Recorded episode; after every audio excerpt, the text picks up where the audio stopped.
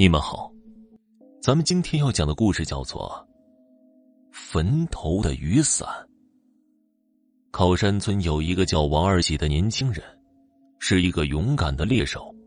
他的一次惊险的经历传遍附近的所有村庄。话说有一天，王二喜一大早的就扛着枪钻进山里去了。二喜刚好是而立之年，而且年轻力壮。经验老道，每一次都是满载而归。在不知不觉之中，已经是夕阳西下了。二喜看着自己挂着满身都是的猎物，收获颇丰，觉得是时候回去了。虽说在深山老林，但是也有猎人走过的小路。二喜顺着一条崎岖的山间小路，很快就跨过了几座山峰。不过，走到这个地方，前边已经没路了。没有路就自己开路，只要方向不错就成了。就这样，在树林丛中钻进钻出、兜兜转转中，隐隐约约听到有哭声，哭声断断续续的，听出是一个女声。而且从来胆子大，林子大了什么鸟都有，也许是什么怪鸟也不奇怪。二喜匆匆的赶着路，哭声越来越清晰，他心里有点发毛了，忍不住叫了一声：“谁哭呢？”可是没有回应，只有自己的声音在山谷中回响着。那哭声停了。这时，二喜来到一座坟前，坟头长满了草，坟的后面有一把雨伞，这伞已经破烂不堪。只剩下伞的骨架，中间还有几根破布条坠着。这坟正中挂着一面镜子，有些陈旧。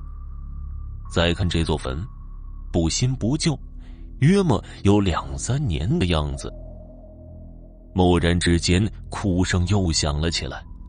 这次听起来仿佛就在身边一样，而且明显感觉哭声就是从地下冒出来的。二喜虽然胆大，但是此情此景不免让二喜心神慌乱，感觉后背凉飕飕的。无意之中，看见了坟头上挂着的那面镜子，镜中突然出现一个女人，十八九岁左右，披散着长长的头发，面色苍白，在那哭着。二喜被吓得脸都青了，那声音分明是从地下传出来的。哭者正是镜子里的女人，怪不得刚才没有人回应自己呢。这鬼怎么能和人对话呢？这情景太可怕了！镜中的女子哭着，还看着他。二喜害怕的要死了，不敢再看了，就跌跌撞撞、慌不择路的往前跑。可是这哭声还在背后远远的传过来。好不容易看见村庄，可是由于刚才的见闻、恐怖情绪的积累，二喜终于控制不住，看着村口越来越模糊，眼前一黑，就不省人事了。等到醒来的时候，已经是第二天中午了。可二喜眼前老是出现那女子的影子，仿佛像个哭诉一般。自此之后。二喜开始胡言乱语了，嘴里总是念叨着：“镜子里的女人，镜子里的女人，女人。”一直过了好几个月，情况都没有好转。家里人看得疯疯癫癫的，有事没事总是拿着镜子照，又打老婆又骂娘的，神经动作古古怪怪的，就怀疑他是中了邪了。二喜的弟弟去请来一位法师，此法师是一位道法颇深的高人，他画了一道驱邪符，烧化或在清水里，让二喜服下。果然，二喜第二天一去往日的神神叨叨，整个人神清气爽，恢复正常。